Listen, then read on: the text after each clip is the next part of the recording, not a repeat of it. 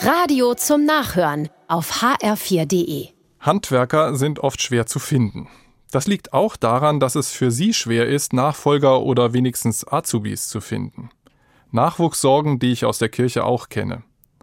Seit wir umgezogen sind, habe ich sie täglich vor Augen, die Handwerker. Sie erneuern in unserem Haus Rohre, decken das Dach neu, verlegen Elektroleitungen und tapezieren. Mein Blick auf ihre Arbeit verändert sich, wenn ich beginne, selbst Hand anzulegen, versuche, die Gartenhütte zu decken oder mich mit der neuen Deckenbeleuchtung herumschlage. An wie viele Dinge ich da so denken muss, wie viel Zeit das braucht. Und Teamwork, weil vieles nicht alleine geht. Und Geduld und Kraft. Aber ich erlebe auch, wie schön es ist, etwas zu schaffen wenn die Hütte dann wieder dicht ist und das Licht leuchtet. Und mir wird klar, was für eine edle Aufgabe das ist, das Handwerken, wie kreativ und schöpferisch. Vielleicht kein Zufall, dass unser Religionsstifter Jesus selbst Handwerker ist, genauer gesagt Zimmermann.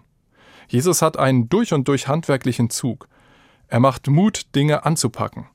Seine Worte zielen auf praktische Umsetzung, zum Beispiel nicht nur Mitleid mit anderen zu haben, sondern konkret zu helfen kreative Wege zu suchen, um sich mit Kontrahenten wieder zu versöhnen und sich dann gemeinsam zu freuen, wo Lösungen gefunden wurden.